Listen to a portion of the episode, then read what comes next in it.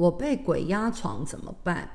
首先呢，我不用“鬼”这个字，呃，我会用地界，天地人三界的地界。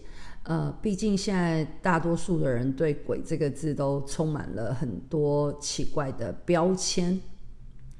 如果你被地界压床，嗯，很有可能压着压着你又继续睡，也很有可能你也睡不着。